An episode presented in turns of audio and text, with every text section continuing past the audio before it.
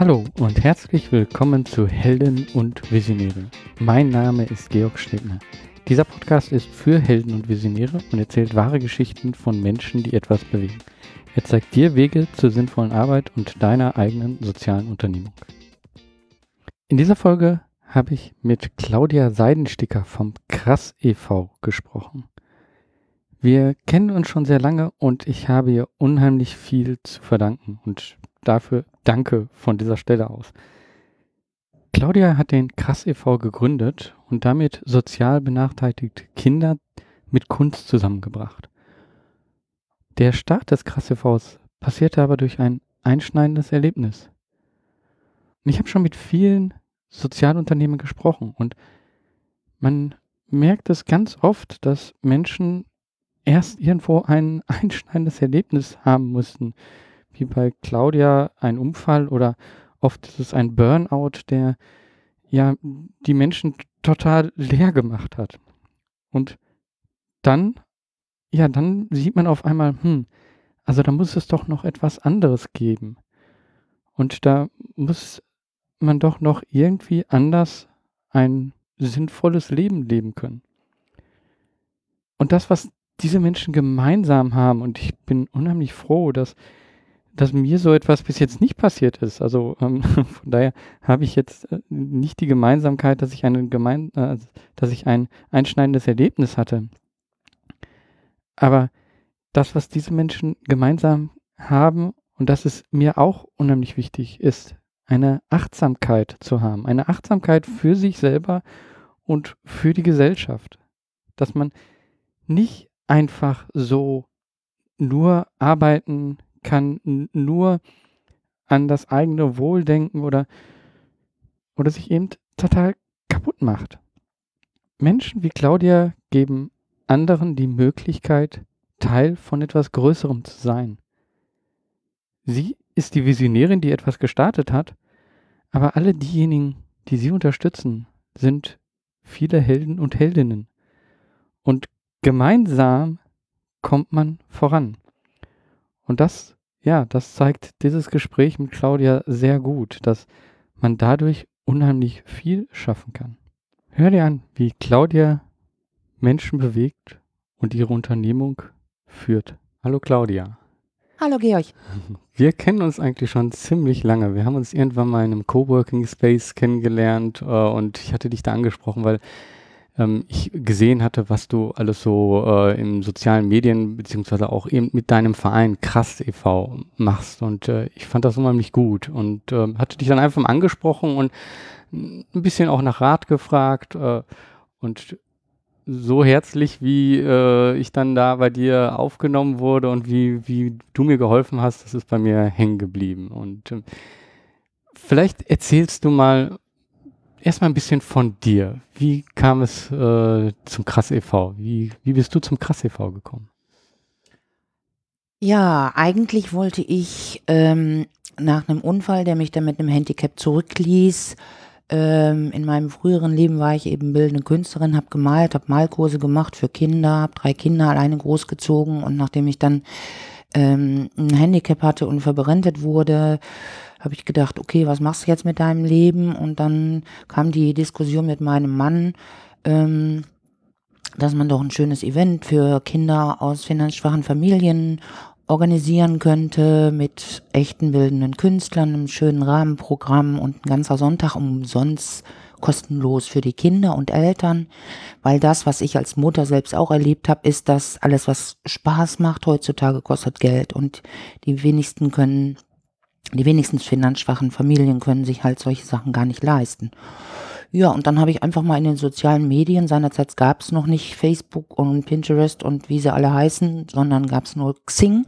Und da habe ich halt geschrieben, ich suche Zelt für 1000 Kinder. Und daraufhin sind dann Leute angesprungen, haben gesagt, hey, wofür brauchst du ein Zelt für 1000 Kinder? Und ähm, ja, finde ich spannend, können wir uns treffen? Ich weiß noch genau, wie aufgeregt ich war seinerzeit. Das war ein Innovation Manager von der Metro, der mich da angesprochen hat, äh, der die Idee total cool fand. Und wir hatten uns dann sofort zwei Tage später getroffen. Und ich war total aufgeregt. Und ja, mittlerweile äh, sind wir immer noch befreundet und der arbeitet auch immer noch aktiv für Krass. und äh, ist auch Kurator meiner Stiftung und wir haben uns dann getroffen und ich hatte dann meine jetzt meine Gedanken, eigentlich meine Vision so erzählt und habe gesagt, ja, ich möchte gerne 1000 Leinwände, ich brauche 5000 Pinsel, ich brauche ähm, 200 Liter Farbe, ich möchte ein schönes Rahmenprogramm haben, ich möchte was Leckeres zu essen haben, ich möchte im Prinzip auch äh, Jugendliche auftreten lassen, die eine Band haben, alles was so unter dem Motto äh, unter kulturelle Bildung zu verstehen ist. Ja, und eigentlich habe ich dann einfach angefangen. Hm, habe mir dann noch weitere äh, Manager über Xing gesucht, die mir helfen, so die Konzepte zu schreiben, weil ich konnte ja seinerzeit gar nichts. Ich war halt nicht in der Lage, irgendwelche Managementaufgaben oder konzeptionell zu schreiben. Ich habe dann ganz viele ähm, Unterstützung bekommen und äh, ich habe dann einfach mal angefangen und wie, ähm, wie war das? Also das, das ist jetzt ein so ein Event, den du äh, gesagt hast, das will ich jetzt umsetzen. Aber davor hast du ja eigentlich ein ganz anderes Leben geführt. Also du hattest einen Unfall und äh, da war auf einmal so ein Rieseneinschnitt für dich in deinem Leben. Genau. Ähm, wie bist du dann, also was hat dich dazu gebracht zu sagen, so ich möchte jetzt in diese Richtung oder da etwas machen? Ja, das liegt eigentlich auf der Hand. Wie gesagt, vor dem Unfall äh, bis 2004 habe ich Kindergruppen, äh, habe ich Malkurse organisiert, habe mit ähm, Kindern Museen besucht, habe eben kulturelle Bildung als ähm, äh, und habe halt gemalt, habe meine Bilder verkauft, habe Ausstellungen gehabt, habe Galerien gehabt, die meine Bilder vertreten haben.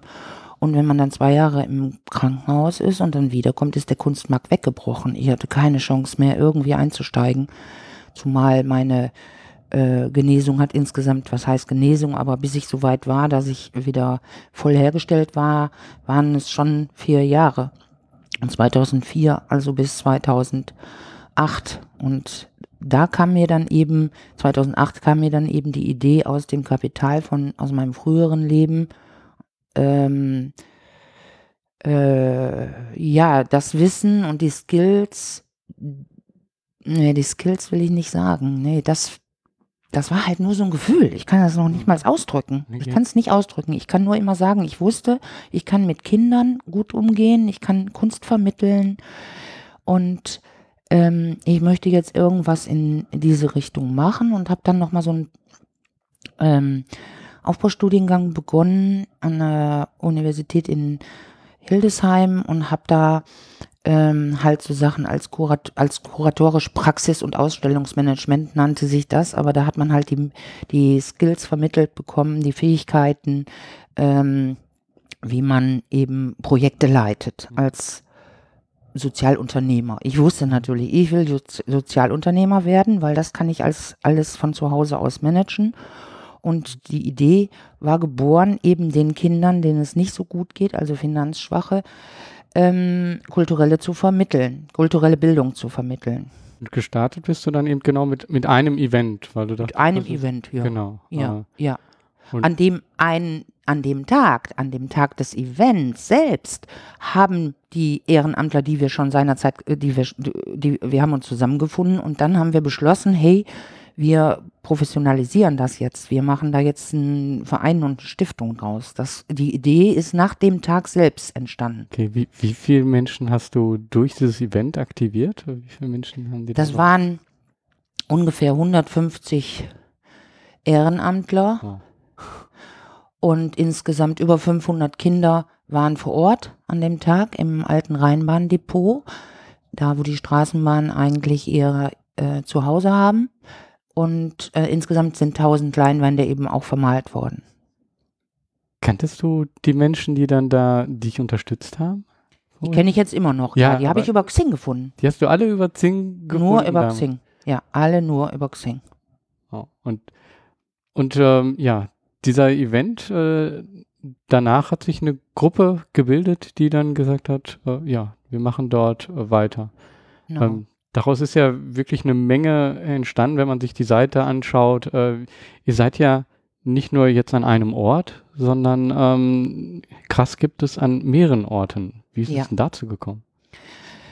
Ja, das ähm, im, im Laufe der operativen Tätigkeit und ich eben festgestellt habe, dass die Zielgruppe ähm, finanzschwaches Kind nicht auf der Straße rumläuft mit einem Pflaster auf der Stirn hier, ich bin armes Kind, will Gitarre spielen, ähm, bin ich dann in Schulen gegangen und habe mit weiteren bildenden Künstlerinnen meine Dienste kostenlos ähm, zur Verfügung gestellt. Das Geld habe ich dann ähm, generiert über Bund, Land, Kommune.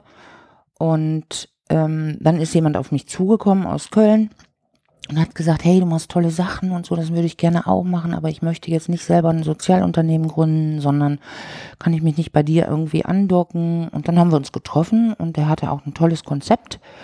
Äh, der hat zum Beispiel wollte der auch in Gefängnissen malen und ähm, mit in, Inhaftierten und das gefiel mir alles ganz gut und dann habe ich gesagt, ja, okay, dann gebe ich dir im Prinzip Zugang zu meinem ganzen Know-how, zu dem, was ich mir aufgebaut habe. Du kannst auch alle anderen Ehrenamtler nutzen für dich. Das heißt, wenn du einen Flyer haben willst, kannst du unseren Grafiker ansprechen, der macht dir den Flyer oder unsere Texte lektorieren, unsere Übersetzer äh, übersetzen. Und das gefiel ihm dann auch total gut und ähm, wir haben dann im Prinzip den ersten äh, Krass vor Ort Standort gegründet und ein paar Wochen später bin ich dann zu einem Stiftungskongress nach Stuttgart gefahren und habe dann da erzählt. Ähm, und dann sagte mir jemand, ja, das ist ja Projekttransfer und Social Franchising und das war die Bertelsmann Stiftung. Und die haben mich dann mehr oder weniger an die Hand genommen und haben mit mir eben Verträge ausgearbeitet und ähm, ja, und für mich war dann klar, dass das auch eins zu meinen, äh, äh, für, mein, für meine Vision ist es eben auch wichtig, eine Mission zu entwickeln. Und die Mission war eben über verschiedene Standorte, verschiedene Menschen, verschiedene, äh, ja, verschiedene bildende Künstler, Musiker, Therapeuten, Anlaufstelle zu sein, um das Rad nicht eben immer wieder neu erfinden zu müssen. Mhm. Weil ich hatte ja alles schon. Ich hatte die Satzung, ich hatte die Konzepte, ich hatte die Mittel, ich hatte, im Prinzip war das ganze Team schon ähm, angewachsen auf 90 Leute mhm. innerhalb des ersten Jahres. Und ja. Ähm, und wie kam es dazu, dass es sogar krass im Ausland gibt? Also in China und in Thailand habe ich es gesehen. Ja, das, da wir sind in, in, in China, in Shanghai, in Kambodscha und in Griechenland. In Griechenland liegt daran, dass, dass wir eben auch teilweise in Griechenland leben und das liegt dann näher als da auch in äh, dem Land, wo eben auch äh, in den Public-Schulen zum Beispiel kein Kunst- und Musikunterricht angeboten wird. Warum nicht da sowas auch anzubieten? Das hat sich einfach so ergeben. Und mhm. durch das Umfeld äh, und durch die Bekanntschaften eben in dem meinem neuen Heimatland äh, hat sich das halt so ergeben. Und 2012 bin ich dann nach Shanghai gezogen, äh, teilweise. Äh, ich war allerdings vier Monate auch immer in Europa unterwegs, also acht Monate China. Und als ich dann festgestellt habe, wie viel Armut es da gibt und dass die Kinder da überhaupt in den Kindergärten und in den Public-Schulen keine Kunst haben, genau wie Griechenland halt, ja, habe ich mehr oder weniger die erste kleine Schule eingerichtet, seinerzeit noch in meinem eigenen Haus. Und ähm, habe erstmal die Kinder von, meinen, äh, von meinem Umfeld eingeladen und habe dann auch das Konzept für die asiatischen Länder und für die ausländischen äh, europäischen Länder auch so entwickelt, dass wir Kunst vermitteln, aber immer in Englisch. Wir sprechen nicht in der Muttersprache. Und ich habe halt gemerkt, dass die Kinder während des Tuns, während des kreativen Schaffens unglaublich viel lernen. Mhm. Meine Chinesischlehrerin war dann auch noch bildende Künstlerin. Innerhalb von zwei Wochen ähm, hat die dann schon ein, äh, ein, äh, zu, zugestimmt, eben mit mir dann an den in den Kindergruppen gemeinsam zu arbeiten und ich habe dann einige Expats da auch gefunden, die mich unterstützt haben. Wir haben dann Schulen besucht, haben Werbung für uns gemacht und ja, mittlerweile haben wir da etliche Gruppen, ähm, die eben mit kultureller Bildung versorgt werden.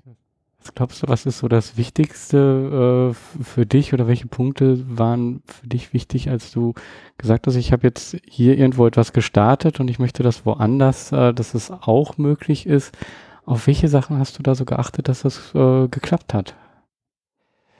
Ja, das hat eigentlich, das hat einfach, äh, ist einfach zu mir gekommen. Also ich habe jetzt nicht, äh, ich habe die Projekte im Ausland jetzt nicht äh, generiert, sondern das war halt auch zufällig, weil ich in den Ländern auch lebe. Mhm. In Kambodscha, da wollte ich jetzt Urlaub machen mit meinem Mann. Und das war eben auch ein Zufall. Wir haben die Armut gesehen. Unser Guide hat uns in sein Dorf gebracht und ich habe gesehen, dass da hunderte von Kindern nicht mit englischer Sprache ähm, äh, betraut sind und auch in den Schulen nicht vermittelt kriegen. Und dann habe ich halt in den in der Urlaubswochen beschlossen, okay, ich baue da eine Schule und ähm, der Direktor wurde unserer Guide und der bekommt auch sein Gehalt hier aus Deutschland und mittlerweile sind da 200 Kinder. Das war ein Zufall, ein reiner mhm. Zufall. Mhm. Wie, wie bist du, ähm, also auch jetzt hier in, ähm, in Deutschland, da gibt es ja auch mittlerweile mehrere Standorte. Ja. Ähm, was gibst du den neuen Standorten mit, damit äh, du das Gefühl hast, dass das funktioniert auch woanders? Ah, okay, das ist ein schwieriger Gründungsprozess. Wenn jetzt zum Beispiel ähm, ein neues Sozialunternehmen in Köln gestartet werden will, wenn jemand auf mich zukommt, kommt. Bisher habe ich die noch nicht generieren müssen. Ich muss keine Werbung dafür machen. Also die neuen Standorte kommen auf mich zu, sind entweder Schauspieler, Musiker, Theaterpädagogen, kun viele Kunsttherapeuten, die nach dem Studium eben sowas auch äh, starten wollen. Ähm, dann gibt es ein erstes Kennenlernen am Telefon, dann trifft man sich persönlich, dann muss ich gucken, ob die Chemie stimmt zwischen dem neuen Projektnehmer und mir. Ähm, dann äh, machen wir ein persönliches Gespräch nochmal zu zweit mit jemandem aus dem Vorstand. Äh, dann hat derjenige acht Wochen Zeit, sich das ganze Konzept und den Vertrag nochmal zu überlegen. Und äh, wenn er nach zwei, acht Wochen dann sagt, okay, ich bin immer noch bereit, das umzusetzen, dann ähm, kriegt er eben das 92-seitige Handbuch von mir, was ich selber geschrieben habe. Da steht halt, das ist halt mein Schatz. Der wird auch nirgendwo veröffentlicht, sondern nur unterschriebene krass vor Ort Standorte bekommen dieses Handbuch. Da steht dann genau drin, wie man mit Fundraising umgeht, mit Finanzierung, mit Projektmanagement, vor allen Dingen die Qualitätssicherung, die muss bei mir, steht bei mir an erster Stelle, wie zum Beispiel jeder, der am Kind arbeitet oder jede muss akademisch ausgebildet sein, eine pädagogische Grundausbildung zusätzlich haben oder jemand macht das zwei, 20 Jahre, dann brauche ich jetzt nicht unbedingt einen Akademiebrief oder ein, aber die Qualitätsstandards sind bei uns oder sie sind von mir hoch festgelegt hm. worden. Wie hast du das, wenn du so ein Dokument gemacht hast, 92 Seiten, ähm, wie lange hat das gebraucht, so zu entstehen? Wie ist es dazu gekommen? Anderthalb Jahre. Anderthalb Jahre. Ja. Hast du immer wieder ein bisschen Stück für Stück da weitergearbeitet? Ja, weil ich ja das Tagesgeschäft hatte. Ich hatte ja schon etliche Projekte und es war ja jetzt nicht mhm. tagesfüllend. Ähm, ich weiß, ich habe auch die ersten Businesspläne und Strukturbudgets mit meinem Mann gemacht und habe immer gebeten, bitte hilf mir. Weil er äh, hat eben auch zusätzlich, äh, der ist Physiker, aber hat ein BMBA, der könnte das auch. Mhm. Er hat immer gesagt, nee, wenn du das nicht selber machst, dann ist es nicht deins, dann ist es nicht dein Krass. Mhm. Und jetzt im Nachhinein bin ich total glücklich, weil das hat mich natürlich auch nach vorn gebracht. Mhm. Weil ich dann jetzt auch eben Businesspläne äh, oder wir machen jedes Jahr eine SWOT-Analyse, also die ganzen Werkzeuge, die eben nötig sind, um die Wirkung auch zu vermessen und ähm, Gelder zu generieren, die habe ich da gelernt in der Zeit. Mhm. Also, wenn man das sich in so hört, dann dann hört sich das alles so hochprofessionell an, auch super, dass das alles gut klappt. Hunderte von Leuten unterstützen dich. Ähm, da hast du wahrscheinlich nie Zweifel an dem, was passiert, oder doch auch? Ja. Sorry. Ähm, ja, natürlich hatte ich Zweifel. Natürlich, jedes Jahr mindestens zehnmal habe ich Zweifel und sage meinem Mann, nee, ich schmeiß jetzt alles hin. Manchmal frage ich mich dann auch, ja, okay, war ähm, ich fühle mich dann auch manchmal alleine und ähm, denke, ich komme einfach mit meinen Skills nicht mehr weiter. Und ja, aber dann, wenn ich dann eine Nacht drüber schlafe, dann ja, gehe ich einfach wieder vorwärts, mache einen Aufruf in den sozialen Medien und frage einfach ganz offen an, Hilfe, wer kann mir helfen? Ich brauche das und das und das, ich brauche die Unterstützung. Und die Unterstützung kriege ich dann auch immer innerhalb von 24 Stunden. Und dann bin ich wieder glücklich und der Wille, ähm, weiterzumachen und äh, lässt mich dann einfach nicht mehr los. Hm. Aber wie gesagt, mindestens sechsmal im Jahr. ich habe es absichtlich angesprochen, weil ich, weil man denkt immer so, man sieht immer so dieses von außen die Fassade und es sieht alles immer so super aus und äh, aber ja, jeder hat irgendwo seine Schwierigkeiten und äh, seine Zweifel und äh, trotzdem geht ein Unternehmen, äh, eine Unternehmung weiter.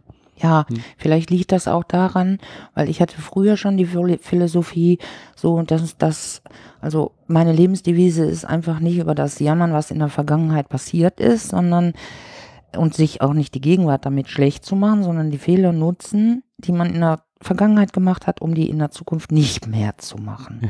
So, das hat mir natürlich geholfen, ja. weil jedes Mal, ich habe auch viele Tränen vergossen. Ich weiß gerade die Zeit in China, wie viele Nächte habe ich da Tränen vergossen und war fix und fertig und wusste überhaupt nicht mehr, wie es weitergeht. Und ich habe dann aber immer die Konsequenz gezogen. Wenn irgendwas schief gelaufen ist, zum Beispiel, kann ich das mal anhand von einem Beispiel sagen, ja, ist vielleicht immer einfacher.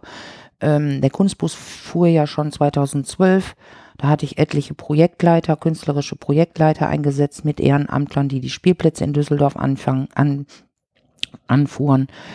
Und äh, wenn ich dann drei Samstage hintereinander oder an drei Tagen hintereinander von dem von der entsprechenden Künstlerin äh, zehn Minuten vorher eine Absage gekriegt hat, habe, äh, und ich dann aus China einen Ersatz besorgen musste, habe ich die ersten Leitfäden entwickelt. Ich habe also gesagt, okay, jeder, der bei uns Honorarkünstler wird, muss bestimmte Sachen, äh, die wir festlegen, äh, einhalten. Und wenn er die nicht einhält, ist das ein sofortiger Kündigungsgrund. So, das war der erste Schritt. So aus den Fehlern lernen, um die in der Zukunft nicht mehr zu machen, Leitfäden erstellen und ähm, zweiter Punkt zum Beispiel, wie kriegt man die vielen, vielen Honorarkünstler dazu, ihre Rechnungen fristgerecht zu schreiben? Unsere Buchhaltung wird ehrenamtlich gemacht. Wir sind darauf angewiesen, dass die Rechnungen per Post kommen. Wir sind ja dem Finanzamt gegenüber verpflichtet. Wir haben eine Menge Verbindlichkeiten im Monat. Und die Spender haben auch ein Anrecht darauf, eine Präsenz, also eine Transparenz zu lesen, was wir mit den Geldern machen. Ich Georg, du kannst dir nicht vorstellen, wie wahnsinnig das war, bis die Künstler mal begriffen haben, zwei Wochen nach Monatsende muss die Rechnung bei Claudia oder bei der Vertretung hier in Deutschland vorliegen. Und dann habe ich eben entschieden, okay, wie kannst du denn daraus lernen? Dann habe ich gesagt, ja, gut. Außerdem müssen die einen Abschlussbericht schreiben, weil ähm, der muss parallel mit der Rechnung eingehen. Und ähm, dann habe ich eben gesagt, okay, wer mir in der Zeit den, den, die Rechnung nicht schickt, und den Abschlussbericht nicht schickt, kriegt eben kein Geld. So. Man lernt durch Schmerz. Tut mir leid, dass ich das dann eben so umsetzen musste, aber anders ging es nicht. Und dann ging es langsam besser. Okay. Und das sind so Sachen, die in, in deinem Buch im Endeffekt dann reingewandert sind. Ja, ja, das ist jetzt nur ein kleiner Ausschnitt. Ja, Wie gesagt, das waren 90 Seiten, aber ja. Ähm, ja. ja, aber, das sind aber die Erfahrungen, also glaub, die jetzt das, andere. Das Wichtige, hm. das Wichtige dabei finde ich eben, genau sowas äh, aufzuschreiben, weil viele äh, lernen dann daraus und sagen so, hm, ja, okay, das nächste Mal mache ich es besser.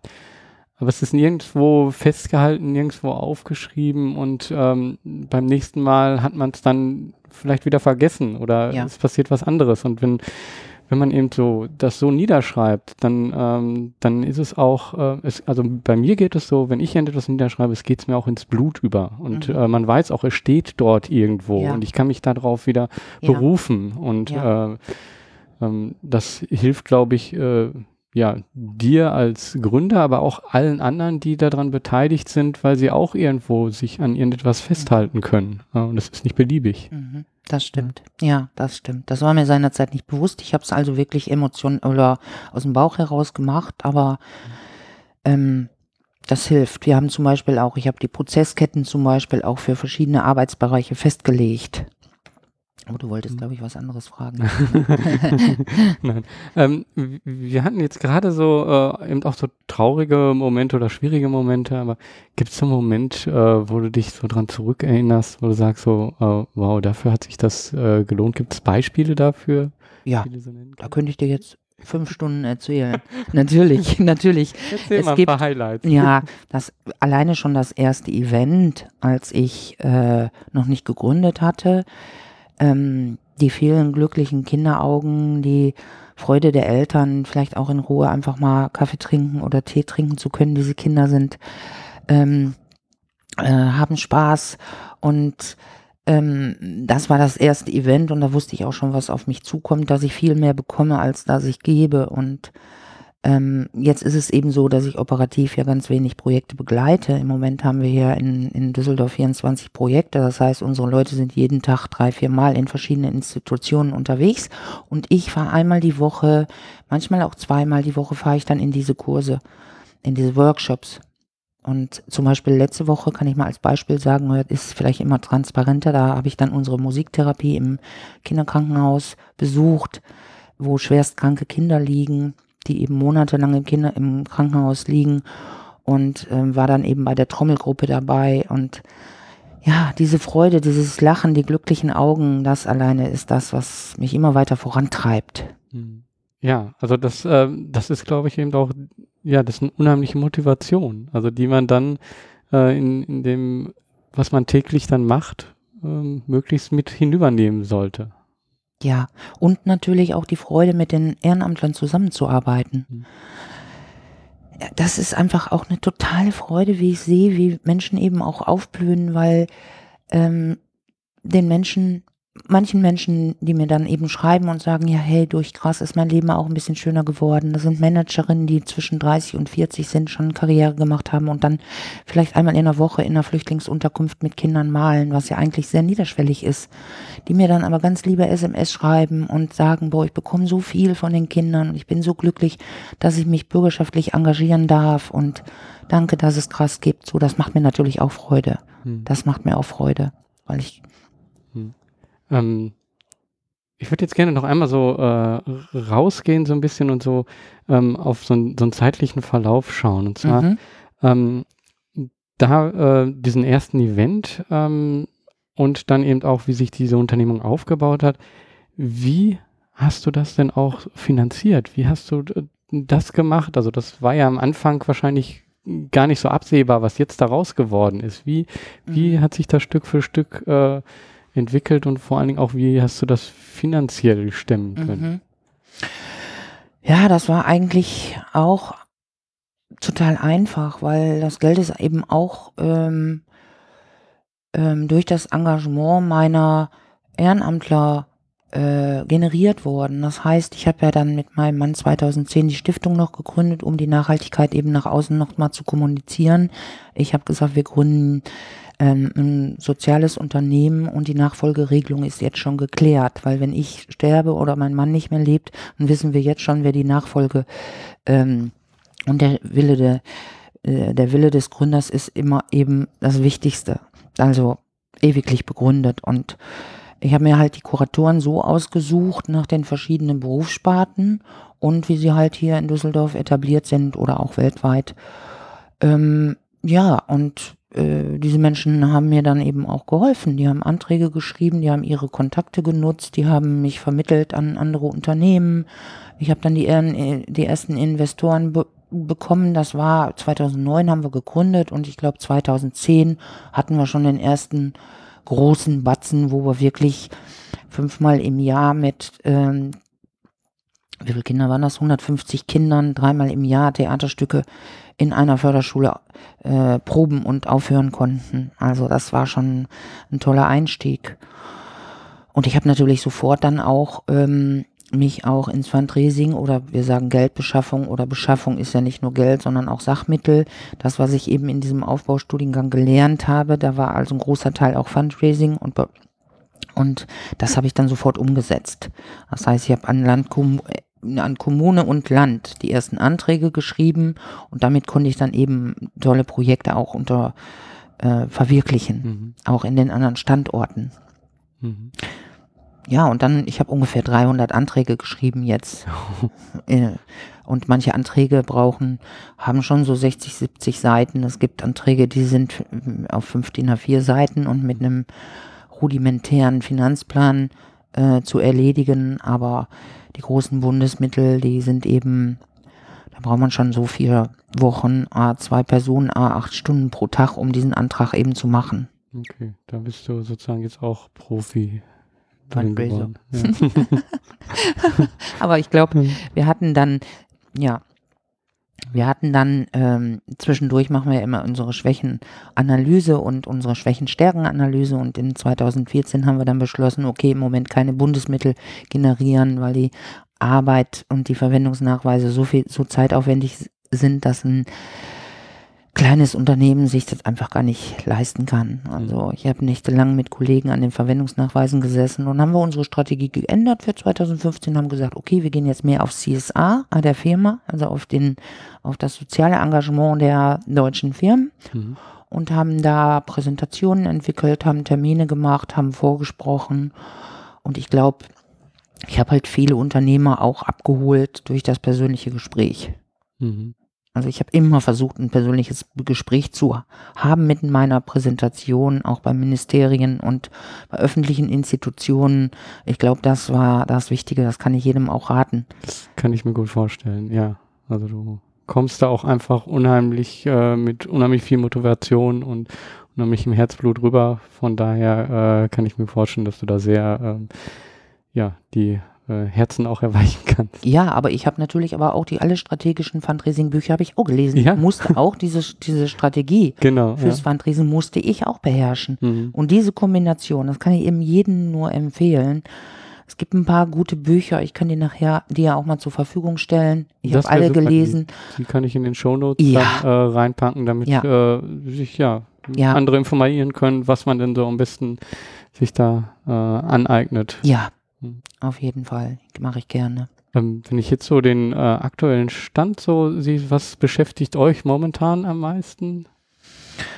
Im Moment suche ich, bin ich also auf der Suche nach einer Nachfolgerin, so dass ich so die nächsten zehn Jahre ähm, äh, krass in andere Hände legen kann. Also das ist schon, ich habe ein, wir haben ein sehr kleines, äh, effektives Management-Team im Moment. Ähm, sind halt vier Frauen und wir treffen die Entscheidungen mit Tassos und äh, wir versuchen jetzt eine Nachfolgerin oder Nachfolger für mich zu finden. Ansonsten machen wir weiter mit ähm, Geldbeschaffung. Wir gründen neue, neue Standorte. Ich habe heute Morgen gerade Köln gegründet mhm. und wir gründen demnächst Berlin und Duisburg gründen wir auch bald.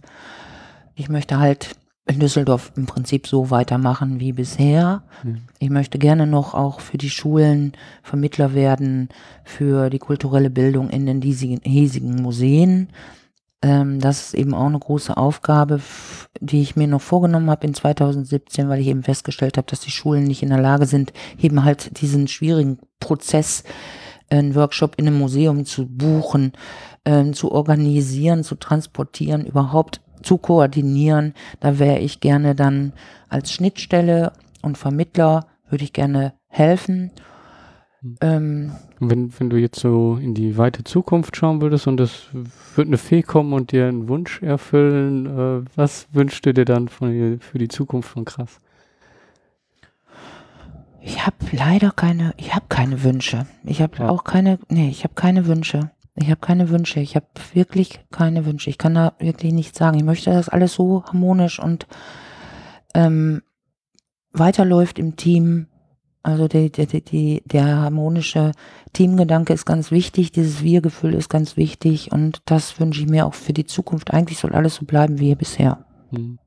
Ich finde, in, in dem Gespräch jetzt hier war auch immer sehr gut dieses, äh, dass es eben bei einem Unternehmen und bei, bei einem sozialen Unternehmen immer zwei Seiten gibt. Zum einen die Menschen, die halt äh, sich engagieren, da etwas machen und äh, denjenigen, denen das auch zugute kommt. Und äh, du bringst hier beide mit dem gleichen Gefühl zusammen, auf gleicher Ebene und äh, ähm, mhm. ich habe so das äh, Gefühl, so das macht eben krass auch aus. Mhm. Also, dass, äh, dass die Menschen äh, von allen Seiten sich angesprochen fühlen und äh, sehr, ähm, ja, sehr mitgenommen.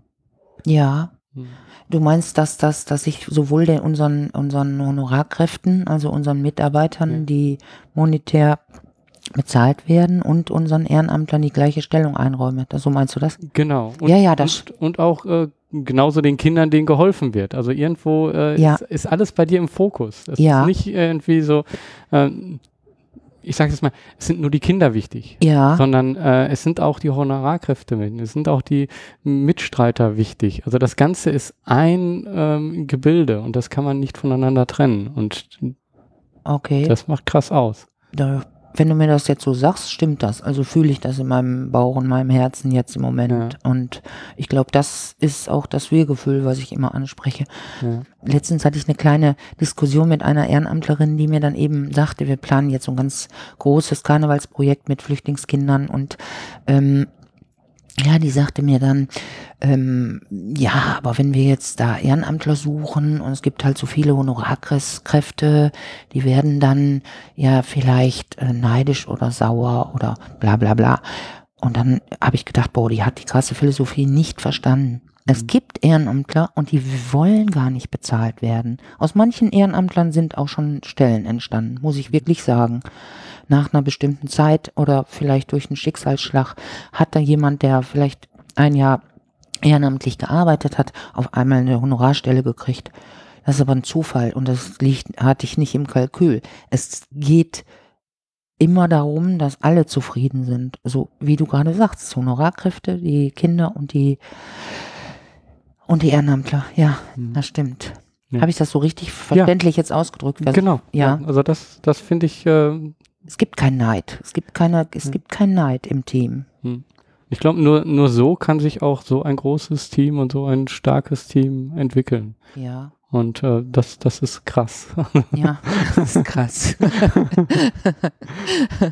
ähm, ja, also wenn du keine Wünsche mehr hast, äh, hast du noch irgendetwas, ähm, was du ähm, dem, dem Hörer, der das hier gerade hört, vielleicht mitgeben möchtest, aus, aus deiner Erfahrung, aus, äh, aus, aus deiner Geschichte her, heraus? Ja, ich wünsche ne, jedem natürlich das Durchhaltevermögen, nicht aufzugeben und, und gerne bin ich auch bereit, äh, äh, Hilfestellung zu leisten. Natürlich, ich habe viele junge Sozialunternehmer aus verschiedenen Städten, denen ich dann oftmals unter die Arme greife. Das mache ich wirklich sehr, sehr gerne und das ist für mich jetzt auch nicht ein Mehraufwand, sondern das würde ich mit Freude machen. Also so eine Art Mentoring für ein neues Sozialunternehmen oder so, das würde ich auch gerne übernehmen. Ja, das äh, wirst du demnächst, glaube ich, auch machen. Ähm, ich weiß nicht, äh, im Social Impact Lab hat man dich angesprochen. Ja, Da da hat man ich- mich angesprochen. Ja. Da würde ich gerne so ein neues Unternehmen Ja. begleiten und eben Mentor werden. Ja. Ja, Das, äh, ich glaube, das kannst du sehr gut. Ähm, Ja. Ja, dann möchte ich mich für dieses tolle Gespräch bedanken. Vielleicht noch ähm, zum Schluss, wo findet man äh, dich, die Informationen über Krass, wo äh, geht man da am besten hin? Äh, aber wir sind auf der Webseite präsent oder auch in den sozialen Medien oder auch unter Claudia Seidensticker findet man uns und Mhm.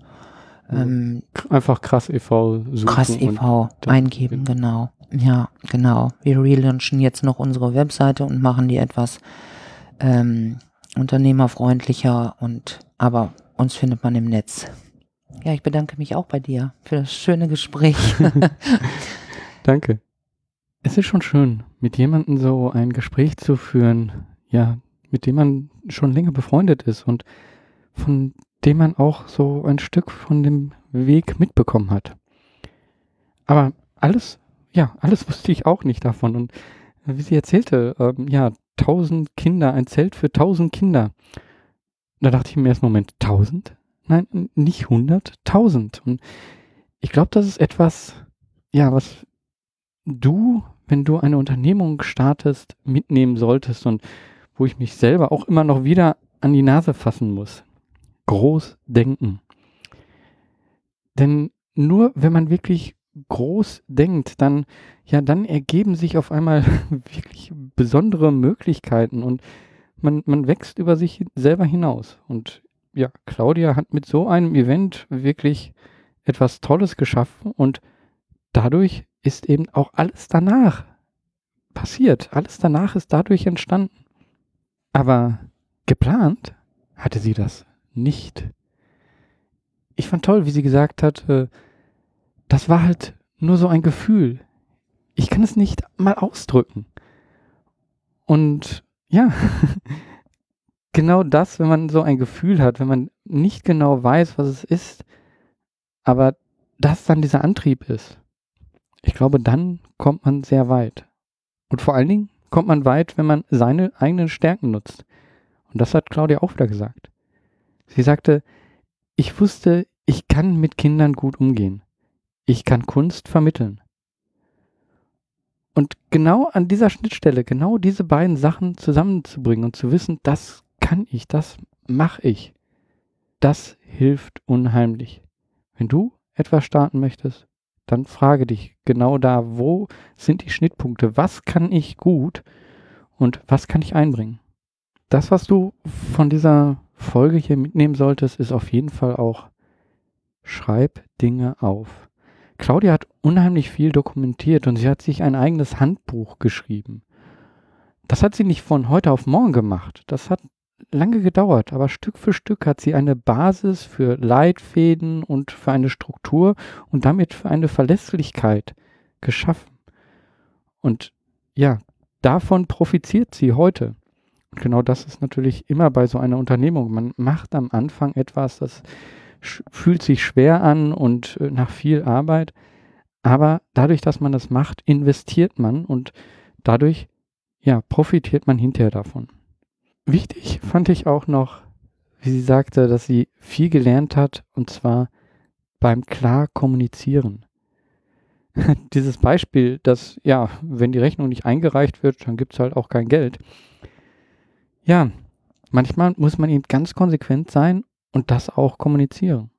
Ich glaube, das fällt oft Sozialunternehmern nicht so leicht, aber es ist sehr wichtig. Wir hatten also bei Claudia am Anfang ein großes Event. Dann hat sie dokumentiert, was sie gemacht hat. Dann ganz klar kommuniziert. Und der vierte Punkt, der sie zum Erfolg gebracht hat, war das Fundraising dass sie sich diese ja oft schwierige Arbeit gemacht hat und dass sie immer wieder andere neue Menschen hinzugeholt hat, um die Gelder, die sie am Anfang brauchte, zusammenzubekommen. Aber das bedeutet nicht nur schriftliche Arbeit mit Ausfüllen von Formularen. Das persönliche Gespräch, das bringt dich voran. Sprech mit anderen und du wirst Unterstützung bekommen. Die Finanzierung der Unternehmung ist also ganz wichtig. Interessant ist aber, dass es den Menschen selber oft gar nicht so wichtig ist, was sie für etwas bekommen, was sie tun. Das heißt, was sie geldlich dafür bekommen. Wenn du dich ehrenamtlich einbringst, dann bekommst du etwas. Und das hat sehr viel Wert. Das ist etwas, was man dir in deinem Leben nicht nehmen kann. Das sind Momente, ja, die du vielleicht sonst im Urlaub oder bei irgendwelchen Besonderheiten teuer bezahlst. Und wenn du dich engagierst, bekommst du auf einmal bleibende Momente, indem du einfach etwas machst. Und das ist etwas, was der Krass e.V. sehr gut verkörpert. Auf der einen Seite Professionalität und auf der anderen Seite die Möglichkeit für jeden, sich einzubringen. Und ich fand interessant, ja, dass Claudia dann keine Wünsche hatte. Okay, die Wünsche, die sie dann doch geäußert hatte, war Harmonie und das Wir-Gefühl. Aber das ist eben etwas, was sie schon haben. Und da kann ich einfach nur sagen, das ist toll und da wünsche ich Claudia weiterhin, dass sie viel Harmonie und ein starkes Wir-Gefühl hat im Krass e.V. Und dass es den Krass e.V. noch lange, lange geben wird. Ansonsten die Bücher, die Claudia angesprochen hat, die findest du noch in den Show Notes. Natürlich würde ich mich auch über eine Bewertung bei iTunes freuen. Und ansonsten, ja, wünsche ich dir eine tolle nächste Woche. Mach was, beweg was. Dein Georg Stäbler.